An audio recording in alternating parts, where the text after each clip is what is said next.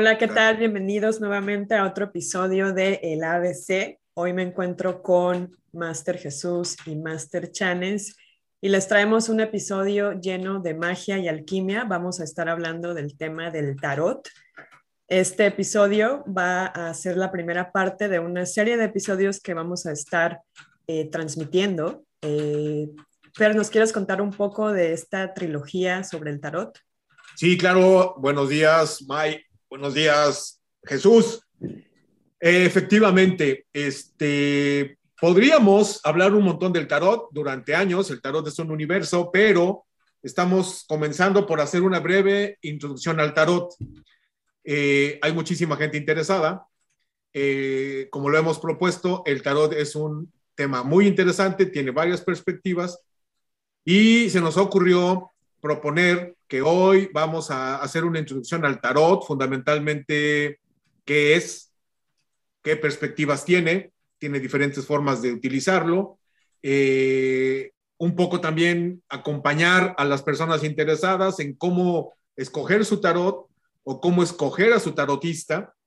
Hay gente interesada en el tarot, pero que no precisamente tiene que volverse alguien que lo eche, pero sí puede recurrir a alguien por un lado, por el capítulo de hoy, por la sesión de hoy, o la reunión de hoy, como le quieran llamar. Luego, la segunda tendrá que ver con un tema que es muy discutido, la historia del tarot. Eh, aún, aún no se ponen de acuerdo los autores y nosotros mismos como usuarios y admiradores del tarot no acabamos de ponernos de acuerdo. Por eso el tema está interesante, porque vamos a presentar para la segunda ocasión varias perspectivas, hipótesis, ideas generales, para que en una tercera sesión, ya que todas las personas que amablemente nos escuchan hayan estado sensibles a ciertos temas, ya podamos profundizar un poquito más en la parte, vamos a llamarle heavy, ¿no? La parte ruda de una perspectiva del tarot, todo lo que tiene que ver con umbrales, con posesión, con simbología más, más potente y así. De tal manera que por eso decidimos hacer un proceso gradual. La sesión de hoy, reitero, vamos a hacer una introducción al tarot. La segunda hablaremos sobre las historias, porque son varias las propuestas. Y la tercera nos iremos con temas más dark. ¿No, Jesús?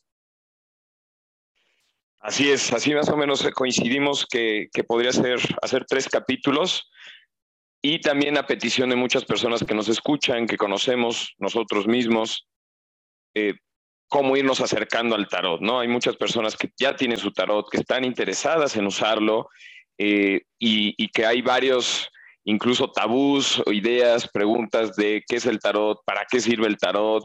Eh, ya entraremos después, lo decíamos, arcanos mayores y menores a cuestiones más técnicas, pero hoy tenemos suficiente con una introducción de qué es, como decías tú, Master, eh, cuáles son las áreas o las vertientes del tarot, si es de adivinación, si es terapéutico y algunos autores generales. Eh, yo recuerdo mucho que cuando empecé con el tema del tarot me decías muy bien, eh, Fer, sobre leer a Uspensky, leer a Jung para ir empezando a entender qué es el tarot, ¿no? Que ahorita vamos a empezar a entender y de uno de los libros que a mí me, me gusta mucho, de nuevamente regresamos a Uspensky, ¿no? El tarot de Uspensky, el simbolismo del tarot los que nos pueden ver en YouTube lo van a ver y si no ya tienen el nombre, lo repito, Uspensky, el tarot de Uspensky, el, el simbolismo del tarot. Me gusta mucho porque de entrada las primeras páginas habla de eh, toda esta pues todo este simbolismo y cómo se puede leer y entender de diferentes formas, pero lo resumen muy bien algunos autores diciendo que es una máquina de conocimiento. Y hablamos de máquinas, eh, si, decimos que el tarot, ya lo hablaremos más en la historia, puede ver, hay tarots desde 1470, previo a la, imprenta, previo obviamente a los chips, previamente a los softwares, pues eran máquinas de ese tiempo, ¿no? Máquinas de conocimiento que tienen mucho que ver con alquimia, tienen mucho que ver con desarrollo personal, con astrología, que Mayra sabe mucho de eso, ya lo iremos también vinculando con los temas de Mayra. Algunos incluso lo vinculan con magia, y principalmente también de manera muy importante Cábala. Por lo tanto, Uspensky en este libro introductorio nos dice, hay un montón de información sobre el tarot, son muchos conocimientos los que se vinculan desde varias épocas y desde pues, varios siglos, Y él dice, no podemos decir que esto fue inventado por gitanos analfabetas del siglo XIV. Esto eh, va más allá de la adivinación, va más allá de un juego de cartas simples. Hay mucho conocimiento, mucho simbolismo en estas cartas del tarot. Entonces eso de manera introductoria. Y eh, hablando de, eh, ya hablaremos un poco más, dijimos Uspensky, Jung con arquetipos. Master, para ti, ¿qué es el tarot? Eh, tú que conoces, llevas, cuéntanos un poco cuánto tiempo llevas trabajando con el tarot, qué es para ti el tarot y cómo has logrado generar esta relación con él. Eh, precisamente me gusta mucho la perspectiva que mencionas de que uno que otro autor lo concibe como una máquina de conocimiento, ¿no? Suena padre, pero ya esas palabras, máquina de conocimiento, nos dan una perspectiva, vamos a decir, un poco, por supuesto, mecánica. Eh, muy polarizada, ¿no? Me gusta concebirlo hoy por hoy en esta resignificación de todo lo que estamos viendo. También vamos a atrevernos a resignificar el tarot, verlo no como una máquina de conocimiento, sino como un organismo de autoconocimiento. O sea, me atrevo a proponer que es algo, al ser orgánico, es vivo y por lo tanto se suma también a toda la perspectiva cuántica. También te puedes relacionar orgánicamente con, una, con un organismo de autoconocimiento. Es decir, es parte de ti, puedes tener una relación orgánica, propongo que sea responsable esa relación, y si te estás relacionando con un organismo de autoconocimiento, pues te estás relacionando contigo mismo entonces y con los demás desde otra perspectiva. En ese sentido, entonces, el tarot es una interfaz lo utilizas para dialogar contigo mismo. Aquí creo que vale la pena un tema que también de repente se pone interesantón, no es muy peliagudo, la diferencia entre qué es un arcano y qué es un tarot.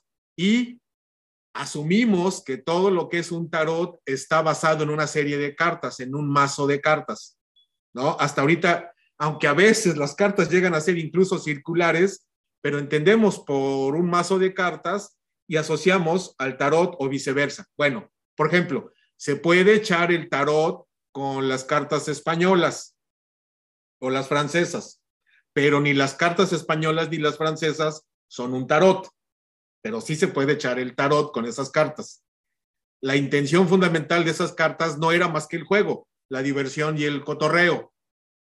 ¿No? Bueno, y también me gusta mucho la perspectiva que mencionas, Jesús, de que el tarot está en relación con la magia.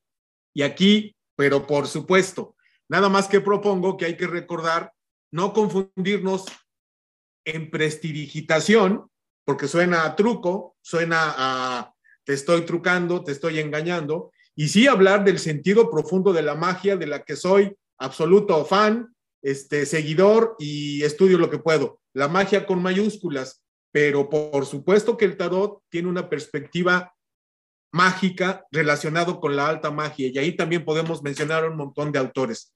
Este, el clásico, Elifas Levi, ¿no? Por ejemplo. Y así, ¿no, Jesús? Totalmente.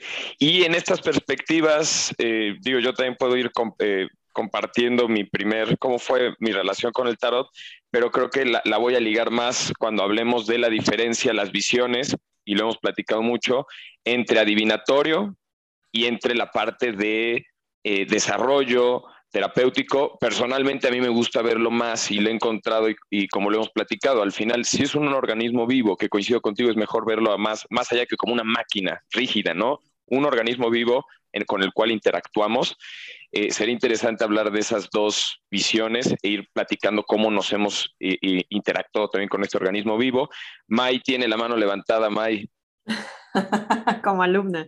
No, tenía una pregunta. Antes de que nos cuentes, Jesús, cuál ha sido tu experiencia, quizá yo soy la más, la que menos conoce el tema del tarot y obviamente conforme van hablando, pues me surgen un par de dudas. La primera es si nos podrían contar un poco sobre la historia del tarot, como para entender de dónde surge esta práctica.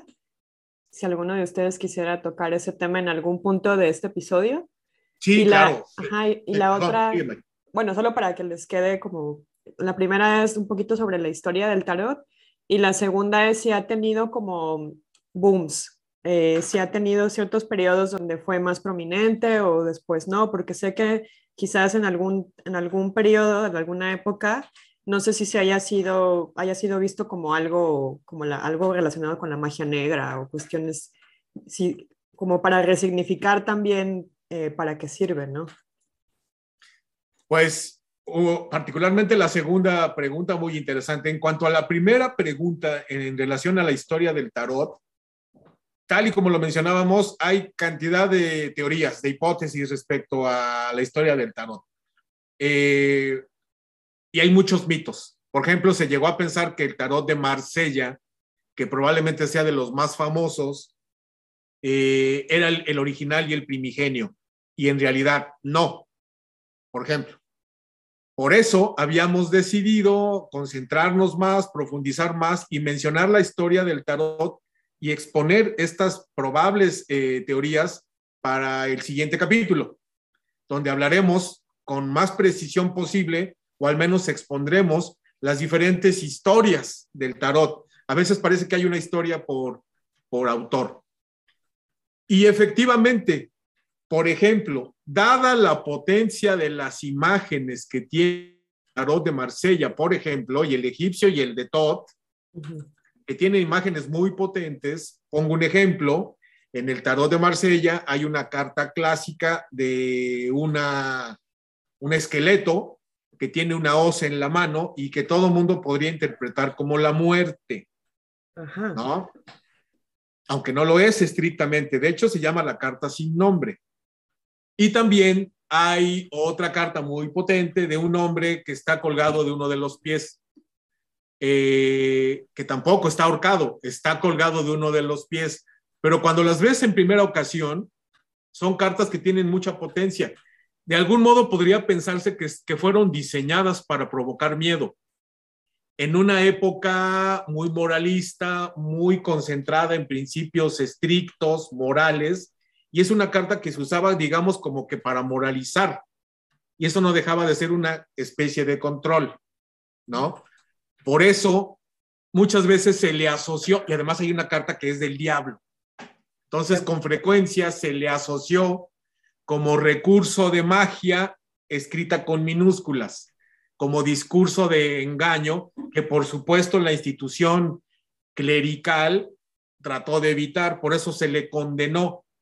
Sin embargo, parece ser que la mayoría de los tarots han sido generados precisamente para liberar a los individuos, no para condenarlos. Por eso vale la pena dos cosas.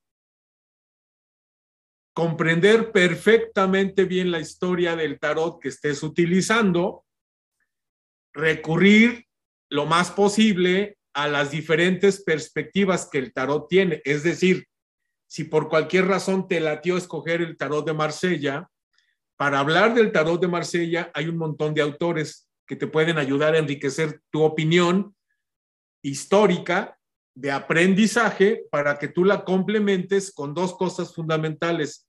Tu intención por el por qué te acercas al tarot y la intuición personal, que es muy importante, porque la intuición personal está a la base de la generación de símbolos personales y ese es un trabajo continuo de iniciar, es un trabajo continuo iniciático está siempre en, una continua iniciación. Todo esto implica un profundo sentido del compromiso con el tarot que escojas y contigo mismo para crecer continuamente, para ofrecer tu trabajo y tu compromiso a los demás. Por ejemplo, entonces, si nos damos cuenta, por eso decíamos que el tarot es un universo infinito, implica mucho, implica conocimiento personal, crecimiento personal, abrirte a perspectivas de, históricas del tarot, abrirte a simbología y etcétera.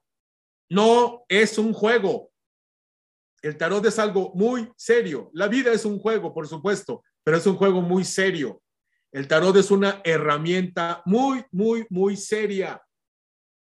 Es importante tener una relación comprometida, amorosa con el tarot. Y aunque no seas tarotista, si recurres al tarot, también fundamentar esa relación en base al respeto. No es un juego como la lotería o serpientes y escaleras o la oca. tampoco es un naipe, es muchas cosas, fundamentalmente diría yo, una herramienta de crecimiento y un portal, un umbral a muchas dimensiones, tema que también nos interesa mucho hablar, este, toda esta conexión interdimensional. ¿No, mi Jesús? Sí, así es, y, nada más eh, lo vamos a retomar en el segundo capítulo, pero de las preguntas que decía May, yo quiero utilizar estas frases del libro de Uspensky que dice, justo empieza diciendo que el tarot es un enigma, ¿no? Hay muchos prototipos, hay mucho, es algo muy similar que existe desde hace miles de años en la India, en China, en los países árabes, en Medio Oriente, eh, pero dice el origen del tarot es un enigma. Sin embargo, lo que también él dice es, es el código más completo de simbolismo hermético que tenemos. Entonces ahí hay un montón de simbolismo. Siempre hay muchos autores que dicen tenemos como un problema de memoria, porque de repente es muy difícil rastrear de dónde viene el origen, eh, la información de muchos conocimientos, hablando de conciencia, de conciencia, hablando de alquimia. Eh, lo mismo pasa con el tarot y eh, valdrá la pena que en el segundo capítulo profundicemos un poco de estas teorías, vertientes de autores sobre la historia del tarot. Lo mismo, por ejemplo, en, alquimia, ¿no? Cuando decía Jung, y creo que ahorita también ya pudiéramos en algún momento hablar de un poco de arquetipos que tiene que ver con los arcanos mayores, eh, pues también la misma alquimia, cuando Jung empieza a estudiar, dice, bueno, la alquimia realmente, pues ese nombre es europeo. El tarot también es un conocimiento o una forma de materializar muchos conocimientos egipcios, como decíamos, de la India, de China, herméticos, sistematizados en simbología, en cartas, entonces es la versión de muchos conocimientos orientales vaciados en unas cartas. Entonces podemos decir que el tarot es un poco un concepto europeo como la alquimia, entre algunas vertientes. Eh, y a mí me gustaría, si lo ven bien, hablando de las posibles, es como decía, como decía Stuffer, cuál es tu relación con el tarot depende de hacerlo con amor, porque no es un juego, como decíamos, el tarot no es un juego porque tampoco lo es el desarrollo personal de cada, o sea, no podemos jugar con nuestro desarrollo personal y mucho menos si nosotros vemos al tarot como una herramienta de comprensión, de desarrollo personal que nos ayuda a, a través de entrar en ciertas cuestiones con arquetipos, con imágenes, simbologías y hay muchos códigos, o sea, ya lo iremos hablando. Me gustaría, antes de, entrar a cuáles son los elementos creadores del mundo que están eh, vertidos también en el tarot, el fuego, el agua, el aire, la tierra, etcétera, y que eso también tiene que ver con lo que está trabajando en las personas, el camino del desarrollo de la cábala, etcétera. Antes de entrar a eso, me gustaría, si, lo si les parece bien, que partamos sobre cuáles son las vertientes del tarot, ¿no? Podemos, para irle dando un poco de orden, está la parte de adivinatoria, está la parte terapéutica y desarrollo, que creo que es en la que más nos gusta enfocarnos. Si tú nos puedes compartir algo, mi estimado Master Chanes. Sí, fundamentalmente, un tarot es un sistema, vamos a llamarle orgánico, eh, un libro, eh, me refiero a es algo muy complejo, no que sea un libro encuadernado, pero fundamentalmente son 77 o 78 cartas. Si son menos, ya no es tarot, ya es un arcano. Y la intención, por ejemplo, al tarot de Lenormand, famoso, realmente no es un tarot. Se ha popularizado con ese nombre, pero su intención fue más bien recreativa y adivinatoria divertía a la corte europea, este, onda así francesa, Bélgica, Holanda, ya sabrás. Bueno, por ahora nosotros vamos a proponer en nuestra experiencia que hemos visto que hay por lo menos tres vertientes del tarot, la mágica, la adivinatoria y la terapéutica. En algún momento como que se trataba de separarlas y pelearlas se, trató, se intentó superficializar la perspectiva adivinatoria del tarot y la mágica también. No, el único, la única función actual es la terapéutica. Realmente no están peleadas. Adivinar el camino que debes tomar, por ejemplo, no es estrictamente un trabajo de adivinación con una esfera, sino es un trabajo de que tú sepas observarte y de algún modo te relaciones para anticipar tus acciones de la mejor manera para ti. Esa es una perspectiva relativamente adivinatoria. Voy a adivinar qué voy a decidir mañana, por decirlo así. Espero estar siendo claro. La mágica, la que es muy importante para mí, eres perfectamente capaz de convertirte en un mago, creador de tu propio universo, después de haber pasado por tres estadios anteriores, que los hemos platicado frecuentemente, Jesús y May, el guerrero, el mercader, el pontífice y el mago. Ahí hablamos de magia grandísima, la magia con mayúsculas, que incluye el grandísimo concepto de la casualidad. Ojo, no dije causalidad, esa causalidad está siendo muy explotada por el New Age. No, aquí hablo de casualidades provocadas, la maravillosa casualidad. Me regreso. La perspectiva mágica, la adivinatoria y la terapéutica del tarot, que es fundamentalmente con las que trabajamos, la que absorbe nuestra atención, nuestros estudios y la que conocemos más. En ese sentido, por ejemplo, el tarot de Marsella es un clásico, porque es bonito, porque es potente, porque es de los más famosos. Vamos a decir que es un clásico.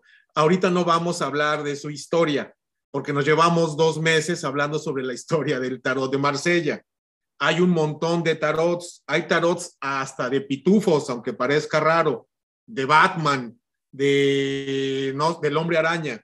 Bueno, obviamente para los rudos conservadores del tarot, pues eso es demasiado.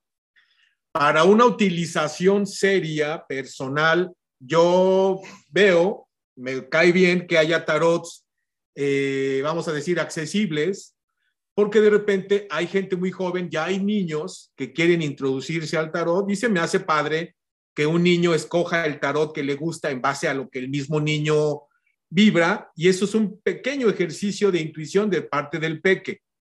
Pero yo en lo personal prefiero los clásicos y los clásicos son para mí Marsella, Ryder, Todd eh, y en el caso específico de lo terapéutico, el de Osho. El de Osho es muy contemporáneo. El de Osho ni siquiera estuvo revisado por él. Lo ilustra una mujer y fue específicamente hecho para el trabajo terapéutico. Estamos hablando nada más de tres o cuatro, o cuatro tarots y dense cuenta cómo se multiplican las posibilidades de temas y las posibilidades de un montón de cuestiones. Por eso estamos procurando ser muy precisos en para comenzar, ¿qué es un tarot? Es un grupo de 77 o 78 cartas que no son estrictamente naipes y que están conscientemente hechas por su simbología y por su propuesta para acompañarte como una herramienta en tu crecimiento personal. Puede tener la perspectiva mágica, adivinatoria o terapéutica, por lo menos, por un lado. ¿No, Jesús? Totalmente. Y, justo eso estaba, eh, cuando hablamos, yo con mi, relación, tú decías, tú decides la relación que vas a tener con el tarot porque al final es la relación que vas a tener contigo mismo. Claro. Eh, en lo personal, yo también me voy por el área de desarrollo personal para el tarot, eh, de autoconocimiento, de comprensión y también de conocimiento, porque también el tarot te ayuda y, y bien lo platicábamos cuando me preguntabas, oye, si le vas a entrar, hay que saber que esto es un compromiso, porque requiere estudiar, requiere practicar, requiere tomarlo con seriedad y no con juego, porque también tiene mucho que ver con temas, eh, si lo vemos místicos, pero también sagrados de conocimientos antiguos, ¿no? Si nosotros vemos que son 22 arcanos, tú ya decías, Master, son 78 cartas, eh, divididas 22 arcanos mayores, 56 arcanos menores, eh, y estos arcanos mayores, si sacamos la carta cero, que es la del loco, te quedan 21 cartas que forman un triángulo, ¿no? Divididas en tres. Y que también si las ponemos de manera horizontal, hay varios autores que nos dicen, son varios niveles, ¿no? Desde el más etéreo hasta el más espiritual y hasta el más material.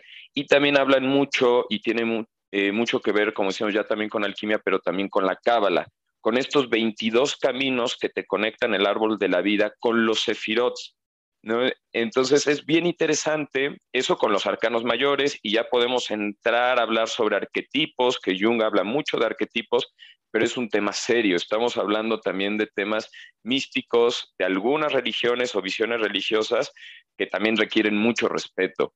Eh, y también la parte de, yo personalmente, como he aprendido o como he trabajado con el tarot y esta relación con este organismo vivo, que al final es un reflejo de mí, yo lo veo como un reflejo de mí, eh, pues es en un camino de desarrollo, ¿no? Si nosotros entendemos, esa es mi, mi eh, propuesta, entender la carta del loco, la carta cero, que además, eso yo no lo sabía, me lo dijo mi papá, de Gibran Jalil Gibran, que le estuve investigando, me dijo, oye, has leído el cuento del loco y a mí me encanta el cuento del loco de Gibran Jalil. Me dijo, tiene mucho que ver con el tarot.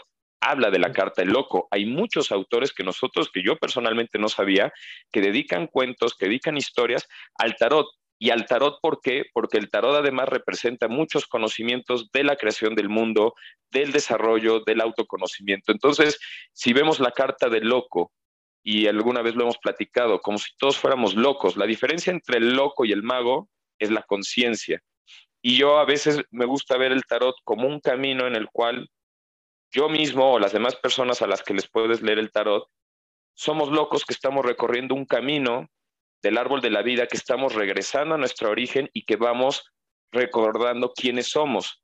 Si nosotros tiramos el tarot, eh, hay varios caminos para regresar y hay varias áreas con las que estamos trabajando. Sabemos que hay cuatro elementos creadores del mundo, como lo dicen los hermetistas, como lo dicen muchos libros de conocimiento y como decíamos desde la India, Oriente, Egipto.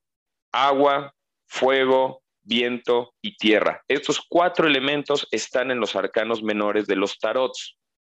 Si nosotros sacamos una tirada y empezamos a ver qué significa para nosotros eso, es qué áreas estamos trabajando si estamos trabajando más con los oros, significa que es más en un tema laboral, en un tema físico, en un tema más relacionado con la tierra, con lo físico. O es viento, ¿no? Que eso es el espíritu y es la mente.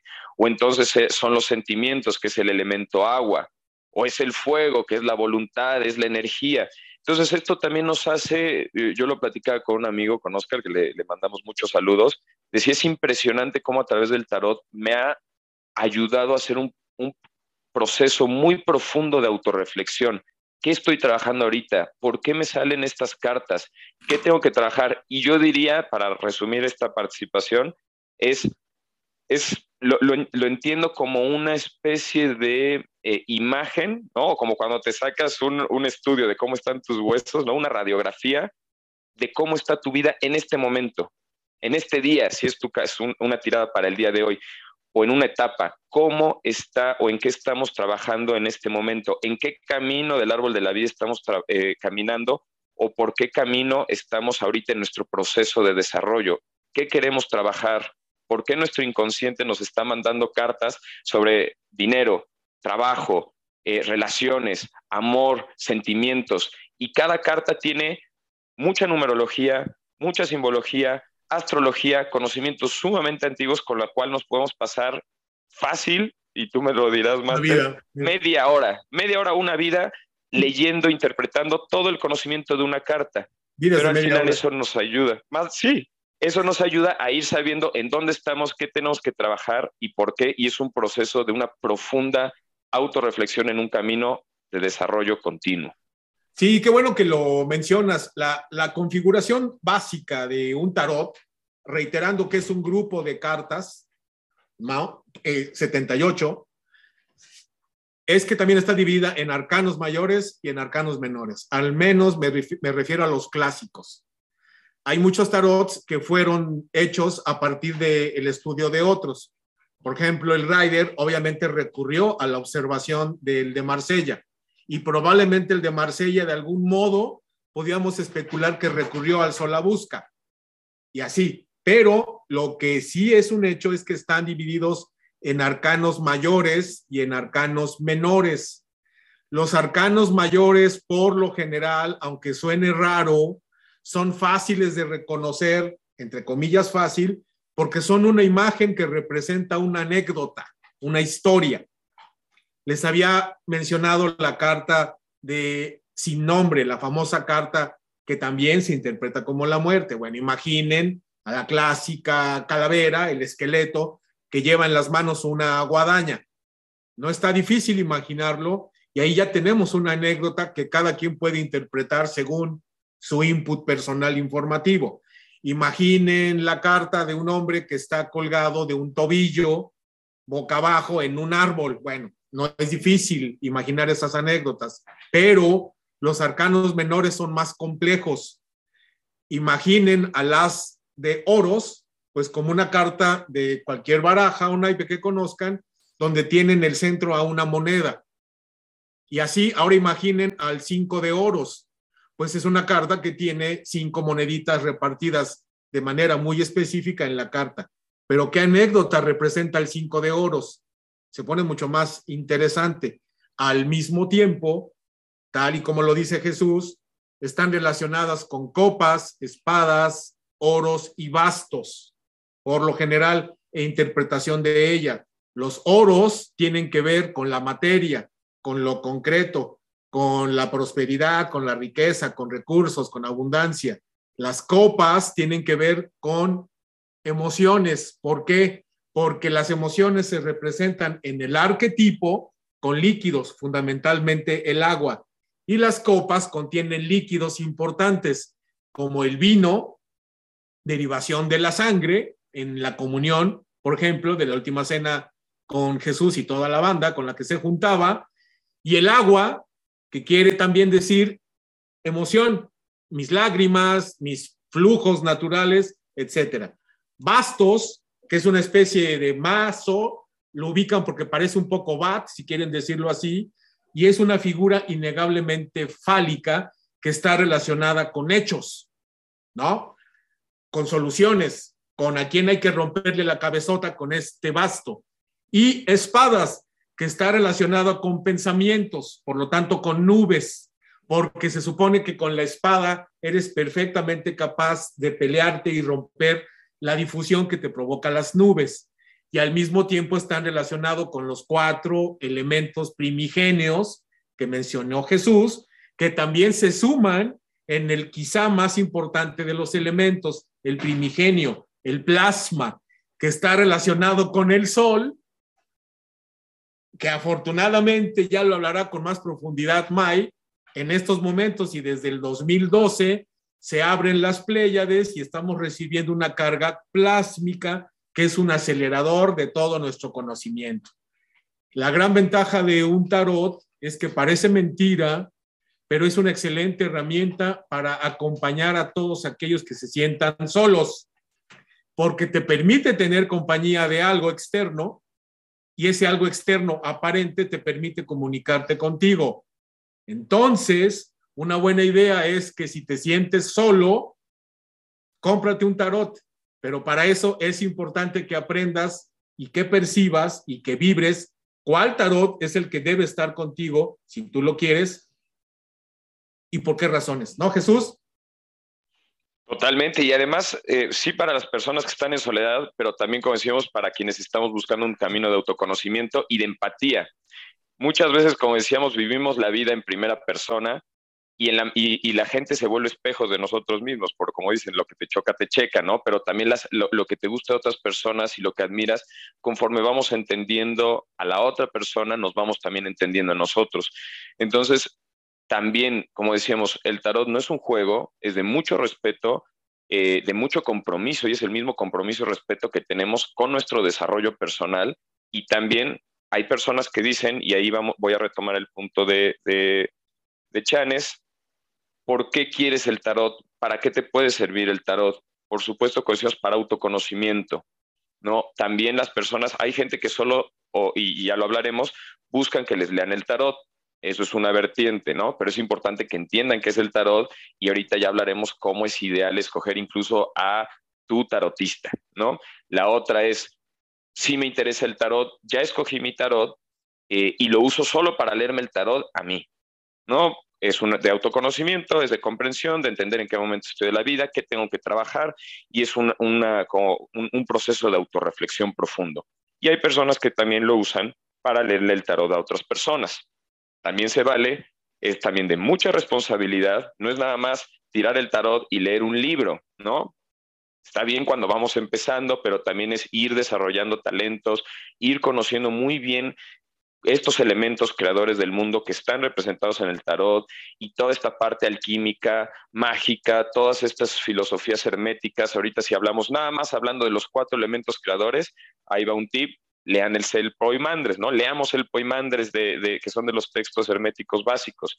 Muchos textos herméticos hablan de estos elementos, pero hay mucho conocimiento y esa responsabilidad de, si le vamos a leer el tarot a otra persona, hasta dónde me meto, hasta dónde soy subjetivo, es de mucho cuidado porque ya lo que tú nos decías también, Master Chanes, es seamos conscientes de que cuando estamos leyendo las cartas a otra persona o a nosotros mismos es de mucho cuidado. Tú no sabes el impacto que una imagen puede tener en la otra persona, no sabes cómo viene esa persona psicológicamente, no, y lo que le decimos te lo pueden creer y te lo pueden comprar. También es muy importante decirle, al menos es lo que yo hago, yo te explico la simbología de las cartas, de lo que sé, de lo que he estudiado y de lo que conozco qué significan estas cartas para ti, si me lo quieres compartir en la sesión de, terapéutica y desarrollo, si no, para ti, para una reflexión personal.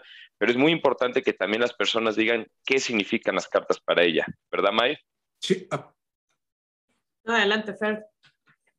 Sí, este, efectivamente, dijiste algo muy importante, Jesús. Es en el ejercicio del uso del tarot es importantísimo el sentido del respeto y al tirarle el tarot a alguien hay que salirse del yo lo más posible. O sea, el, vamos a llamarle tarotista, es importante que respete la comunicación. Como digo yo, yo no te estoy diciendo nada, el tarot no te está diciendo nada, tú estás dialogando contigo mismo a través del tarot y yo como tu acompañante. Soy tu traductor si quieres pero es muy relevante lo que dices. Además, el ejercicio del tarot, del uso del tarot, implica un ejercicio muy importante, que estés presente. Te conecta, en ese sentido, al estar presente, te conecta con la observación de tu pasado, que requieres para llegar a estar presente en este momento y de estar presente en este momento en estado de conciencia completamente consciente, entonces ya estás posibilitando un aparente futuro, por llamarle así, a ese espacio de tiempo bajo tu propia conciencia. Es decir, el tarot también te acompaña a que toques los tiempos. Te obliga a que estés presente, que observes tu pasado y crees lo que le llamamos futuro. Y así. Pero yo tengo una pregunta. Otra, ahorita que están hablando, yo como si fuera alguien de la audiencia. ¿El tarot lo puede leer cualquiera? Lo pregunto porque hace unos años yo vivía, yo vivía sola en San Cristóbal. Creo que le he contado a Jesús esta experiencia. Y una vez llegué a mi casa y encontré una baraja del tarot y mi roomie no sabía de quién era, nadie sabía de quién era. Entonces empecé a indagar un poco en esto del tarot, más o menos el significado y para, leérmela yo, para leérmelo yo a mí pero luego escuchaba cosas como no, tienes que tener cuidado porque puedes abrir portales y guachumara y bueno, en fin, mejor lo dejé, dejé la baraja en un cajón y dejé de aprender, pero me surgen estas dudas, ¿no? ¿Cualquiera puede leer el tarot? Qué buena pregunta. Por un lado, dijiste algo muy recurrente. Ten cuidado porque puedes abrir portales. Y yo siempre he dicho, ¿por qué siempre asumimos que abrir un portal es una cuestión negativa? ¿Qué tal si abres un portal a la bondad y a la luz? ¿Cómo sabemos qué tipo de portal estoy abriendo? Claro que hay manera de saber qué portal abro, pero lo que no creo que sea recomendable es tener miedo a relacionarse con ningún tarot, porque, como dijera un maestro zen importantísimo, el símbolo eres tú. Tú eres quien da la interpretación y tú puedes, en tu gran bondad y en tu gran capacidad de ser humano, puedes relacionarte perfectamente bien con un tarot o con cualquier otra cosa similar. Un tarot se sella de energía. Tú puedes intronizar un tarot. ¿Qué tal si este tarot te llegó de manera increíblemente mágica a tus manos y tú por un atavismo, eh, yo diría un poco basado en la ignorancia, dijiste no y lo rechazo, ¿no? Estar en contacto con la confianza en ti, eh, con tu origen divino, entenderías que al final el tarot es una herramienta respetable, compleja, todo un universo, pero es una herramienta que no es más potente que la divinidad. Y si reconoces la divinidad, entonces tu interior recordará que tienes destinadas puras cosas buenas y entonces eres capaz de modificar desde esa divinidad todo lo que se te ponga enfrente, incluso un tarot, por un lado. Por otro, por supuesto que cualquiera puede aprender a relacionarse con el tarot. Lo que no creo que sea recomendable es tomar al tarot como chacota o utilizarlo, como lo he visto a veces, como un paralelo de la Ouija, que no alcanzo a ver esa conexión.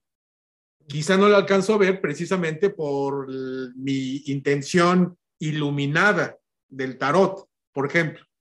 ¿Pero a qué te refieres con chacota? ¿Chacota dijiste?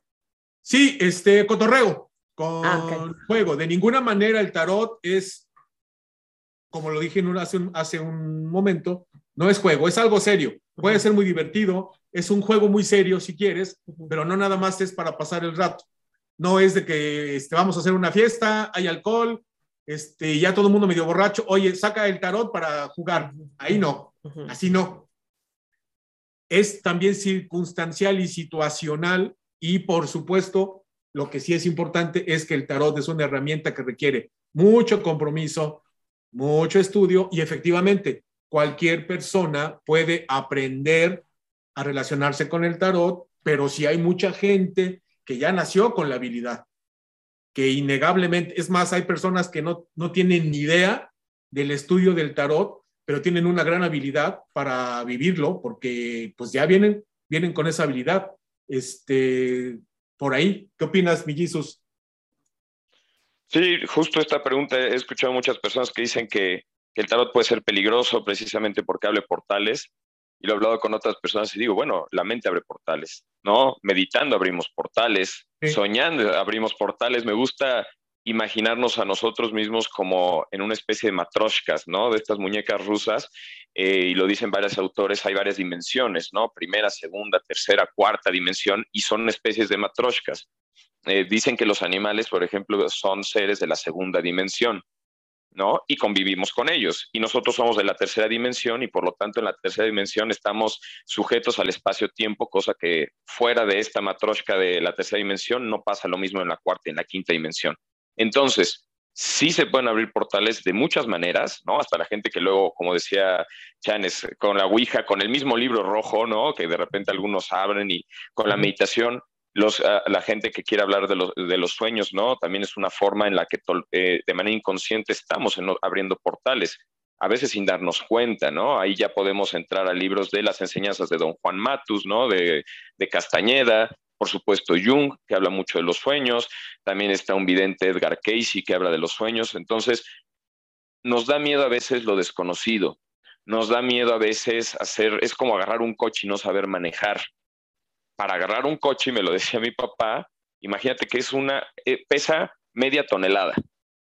Cuando tú te subes un coche tienes una responsabilidad, pero no por eso te va a dar miedo. Para eso hay que aprender a manejar, hay que practicar, hay que hacerlo con responsabilidad. Como decía Chanes, no vas a agarrar un coche alcoholizado porque tiene una responsabilidad.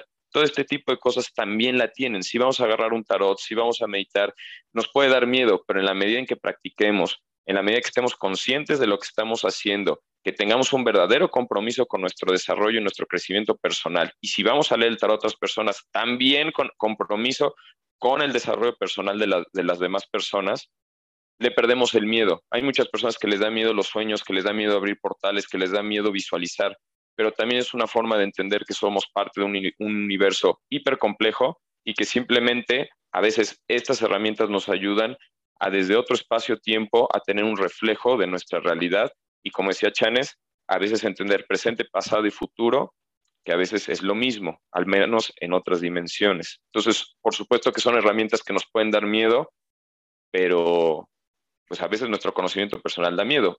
Desde la alquimia del miedo, que es el ABC, es vencer el miedo, resignificar el miedo y más bien verlo como una oportunidad de crecimiento y de conocimiento. El darnos cuenta que no sabemos nos puede dar miedo o puede ser una oportunidad y un incentivo a querer saber un poco más, querer conocernos más, querer conocer estas herramientas, pero siempre con un grado de conciencia, de responsabilidad y, de congruencia. Sí, ¿no? sí, claro. Luego, eh, supongamos, supongamos que alguien está interesado en una relación con el tarot. Bueno, pues así lo dije, una relación con el tarot. Entonces voy a abrirme a una relación y aunque parezca mentira, tengo la perfecta capacidad de relacionarme con quien yo quiera.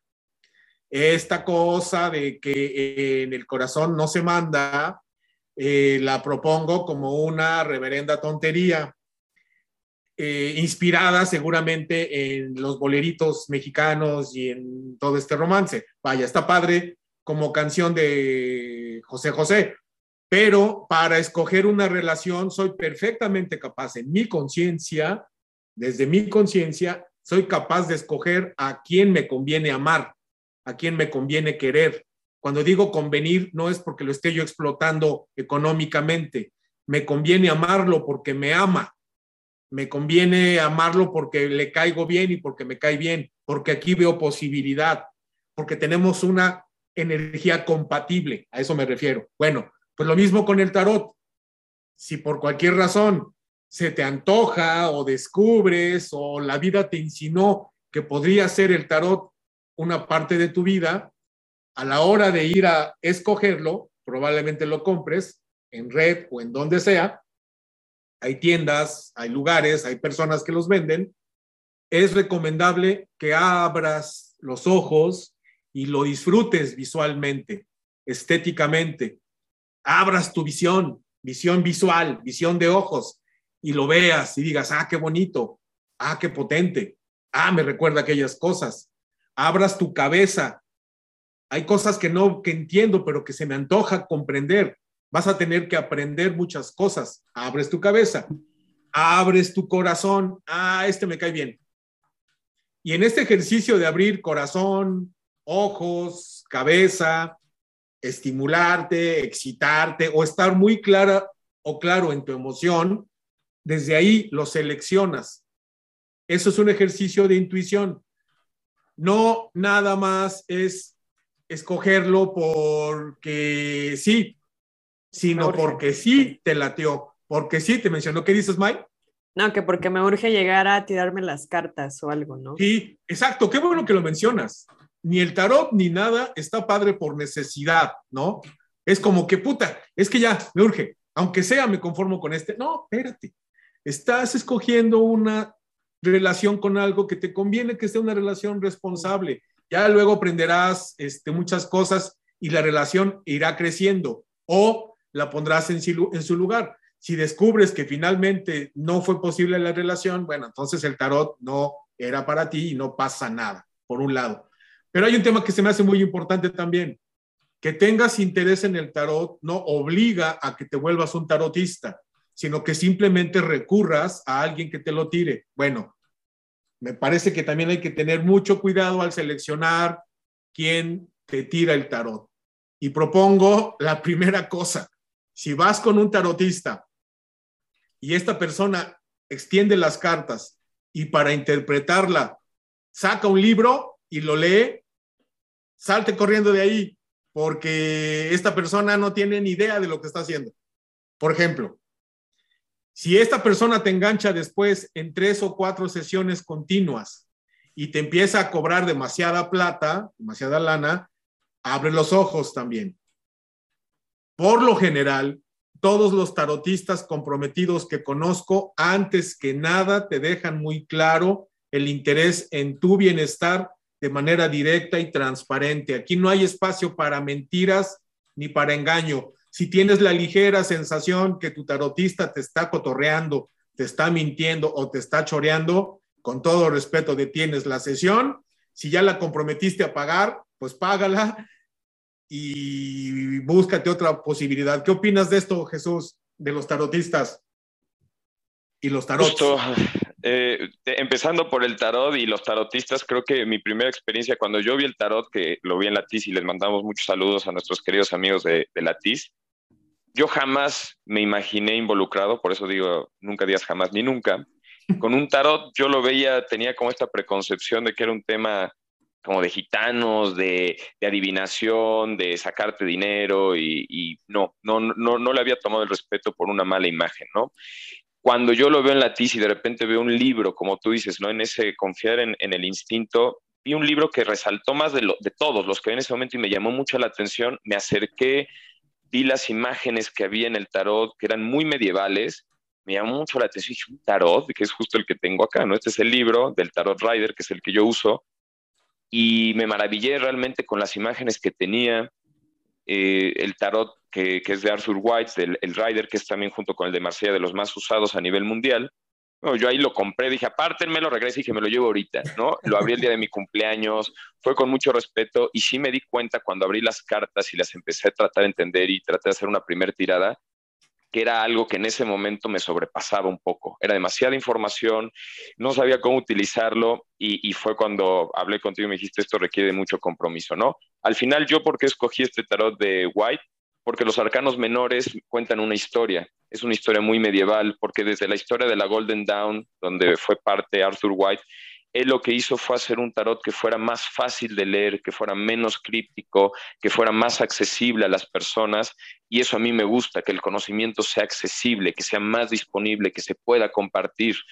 Eh, y pues el tarot white a mí me encanta porque te va contando una historia de, de personajes y, es muy fácil de, de, interactuar y de relacionarte con, con, esa historia. Entonces eso es la parte de cómo escoger tu tarot. El segundo, que fue el Sola Busca, que estabas conmigo, Master ahí cuando lo, lo, compré. Ese lo escogí a través de Reiki. Hay muchas cosas que las escojo cuando voy a comprar algo con Reiki.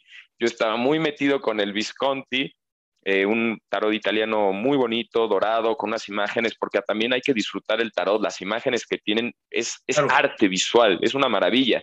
Pero por alguna razón, a través de Reiki, a mí me llamaba más uno que las imágenes tales no eran tan bonitas como el Visconti, ¿no? Que era el Solabusca. Y dije, bueno, voy a confiar en mi instinto, en este uso de herramienta eh, del Reiki, me llevé ese tarot y para mí fue una gran sorpresa cuando empecé a estudiar eh, autores, conocimiento, historia del sol, la búsqueda, que de aquí venía el Rider, ¿no?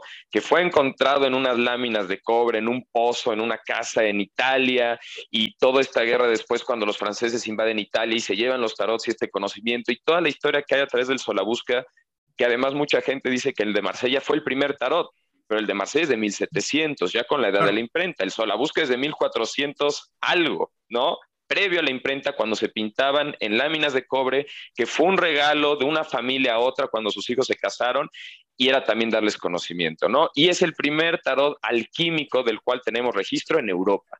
Entonces, ¿cómo escoger tu tarot? Pues se vuelve, como decíamos, no quiero sonar burdo, pero a veces es como escoger un coche, una camisa, algo más trascendente, algo que te va a acompañar. A mí me gusta el coche porque es lo que a veces te lleva, te puede llevar de una ciudad a otra, con el cual vas a estar cuatro o cinco años. Hay personas que nos podemos entrar en un compromiso de pagar un coche a tantos años, ¿no? Es un compromiso, es algo que te va a llevar, es algo que va a cuidar de ti y de lo que vas a cuidar.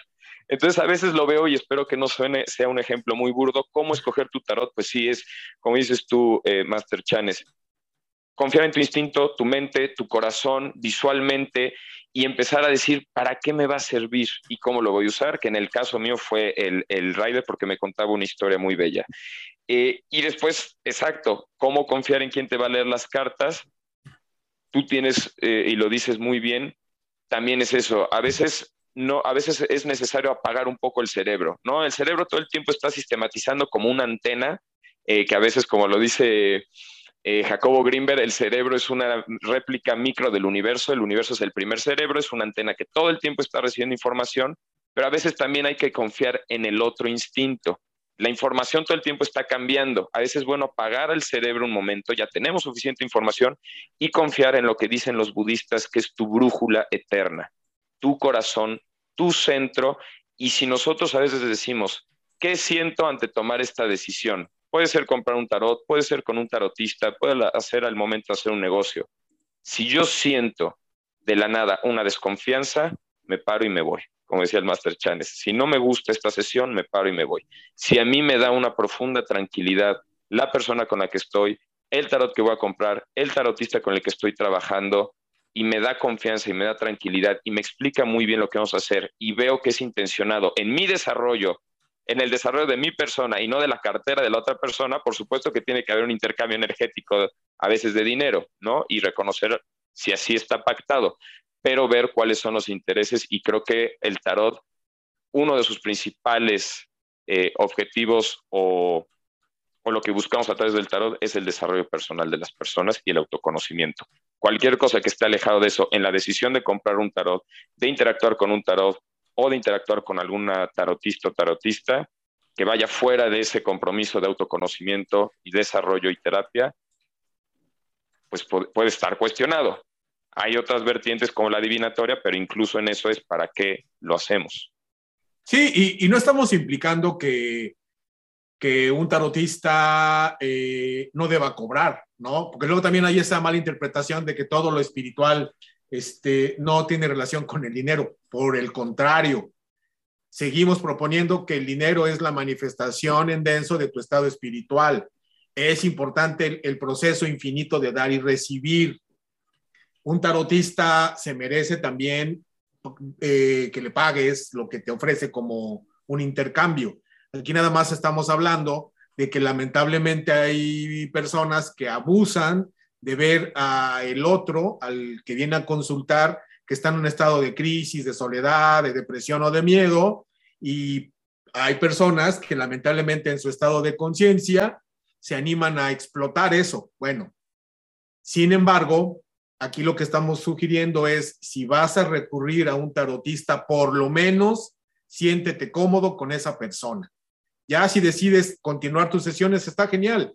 Toda vez que te sientas cómodo con esa persona y siempre vivas que lo que te dice te ayuda a crecer, a entender, a aliviar, a comprender, así sea un proceso, no es ningún problema. Pero sí procura ser responsable con a quién recurres, porque eso implica que eres responsable contigo, que es a lo que estamos insistiendo. Dado que eres el responsable de tu crecimiento personal, bueno, pues procura ser responsable con todos los detalles que acompañan incluso al tarot. Y precisamente el tarot también es una conexión interdimensional. Aquí no vamos a poder evitar hablar de, para comprender a esta conexión interdimensional, pues al maestro Jacobo Greenberg, que cuál va a ser un excelente pretexto para volver a mandarle un saludo a la banda de Latis, ¿no, Jesús? Totalmente. Y si quieren, si les parece, para ir cerrando, creo que sería interesante, uno, mencionar y me gustaría que, tú cerraras esta idea. Digo, May, también obviamente si tienes algún comentario y que ya nos vas a ayudar en los siguientes capítulos a irlo interligando con la astrología, que tiene mucho de conocimiento la astrología y el tarot. Hay una relación muy fuerte en, la, en lo cual personalmente nosotros desconocemos y tú sabes más que nosotros, May, va a ser interesante ir, ir interligándolo. Master, tú llevas siendo tarotista más de 20 años, eh, has utilizado como una de varias herramientas el tarot para terapias, para desarrollo personal. Eso es importante señalarlo. Si quieren, para ir cerrando, podemos retomar las tres ideas de este primer capítulo sobre el tarot y si tú nos puedes compartir desde tu experiencia como tarotista, terapeuta, si puedo resumir ¿Qué es el tarot? Lo puedo resumir de manera sintética o sintetizada. ¿Qué es el tarot? ¿Cómo escoger tu tarot? Y eh, cuál sería tu relación con el tarot o con la persona que te lea el tarot. Si podemos irnos por esos tres puntos, si les parece bien, y me gustaría que tú lo comentaras, siendo tú el tarotista de este programa más experto. el tarotista oficial de hoy. bueno, sí, para reiterar, el tarot es un mazo de cartas, 77 o 78, relacionadas con un sistema llenas de símbolos y de imágenes que juntos son una herramienta que se puede utilizar, entre otras cosas, para lo adivinatorio, lo mágico o lo terapéutico. Cada quien escoge su camino. Yo no los veo excluyentes. Lo terapéutico tiene una perspectiva muy importante para mí, que es la magia grande, y por lo tanto el adivinatorio es un proceso de sentido común, por decirlo así. Bueno, el tarot entonces es una herramienta para el crecimiento personal, una de tantas, que implica si te vuelves alguien interesado en trabajar con él, un compromiso serio y amoroso. Y si te concibes como alguien que solamente recurre a él con un tarotista, también por responsabilidad y por compromiso, procura seleccionar a un tarotista o trabajar o relacionarte con un tarotista que antes que nada te deja la sensación de que está aportándote cosas en cada tirada, que te ayuda a salir, que te aclara el camino, que te comprende, que tú lo percibas, que tiene un compromiso, que tiene conocimiento y que sabe cómo decirte las cosas. Esa es una manera en la que tú te relaciones con un tarotista. Tú ya más o menos para esto ya comprendiste tu intención en el tarot y decidiste que quieres continuar tu proceso de crecimiento, saliendo de una depresión, saliendo de una adicción, saliendo de un conflicto, de una duda, de un corazón roto o como estés. O no estrictamente tienes que estar mal para recurrir al tarot.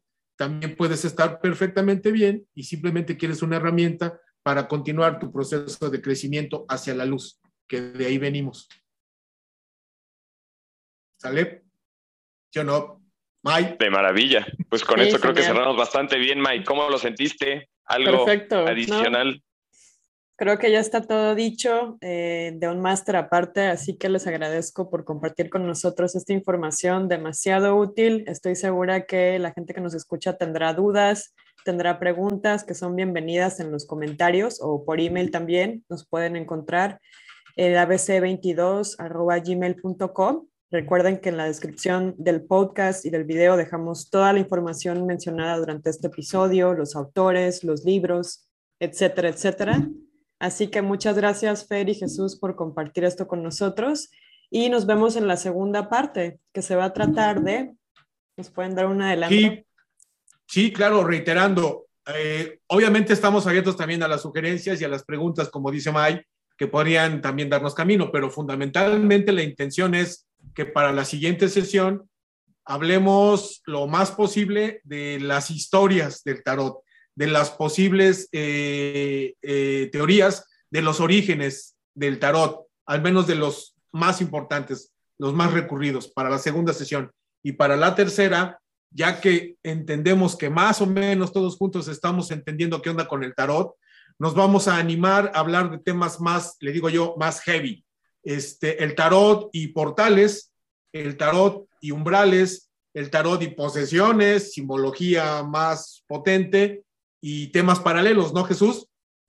Totalmente. Y también ir viendo, por ejemplo, como decíamos, historia del tarot, eh, ya iremos hablando de estos tarots que mencionamos un poquito más a detalle, ¿no? Decir, el de Marsella es el primero, no, de dónde viene, hay muchas teorías, de dónde viene también el tarot, las tablas de Todd, ¿no? También por eso así se llama el de Alistair Crowley, desde Egipto, ¿no? Desde Alejandría, que estaba en el faro de Alejandría, y muchas cosas que ya estamos platicando y que también seguramente podemos profundizar de algunas cuestiones, por ejemplo, Bet Pramad y ciertas áreas también que ya vamos profundizando y el uso de cómo cada quien con su tarot y sus tipos de tarot y las historias de sus tarots, eh, pues cuál es el uso práctico también que les vamos a ir dando.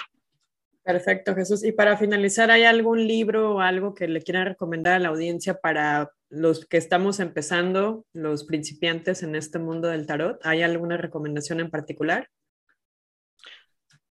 Master, ah. yo creo que ahí sería padre que hablaras de Bet Pramat. Digo, yo ya hablé el de Uspensky, que me encanta y, se me hace genial, pero el de Bet Pramat creo que tú lo conoces bastante bien.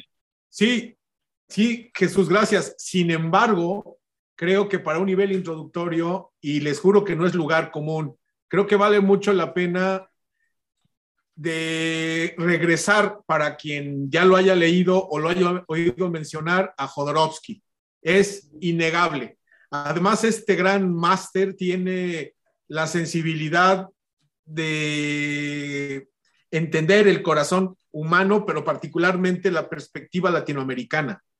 Eso me y además no niega su, sangre europea, o sea, es muy eh, mestiza su propuesta y muy clara, muy poética, muy artística. Lo sugiero ampliamente para quien quiera comprender y tener un acercamiento al tarot, porque además dos de sus libros son fundamentales. Los Evangelios para sanar incluyen un gran capítulo sobre el tarot y el otro, el del tarot, que todo el mundo conoce y en todas partes se encuentra. De algún modo creo que existe hasta en PDF con acceso libre, espero. Y si no, también este, escríbanos, pregúntenos y le damos camino a cómo conseguir ciertos textos, por un lado.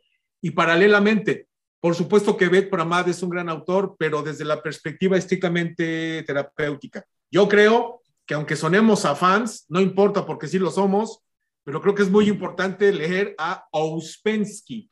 Ah, se escribe O-U-S-P-E-N-S-K-Y. Ahí está, Ouspensky.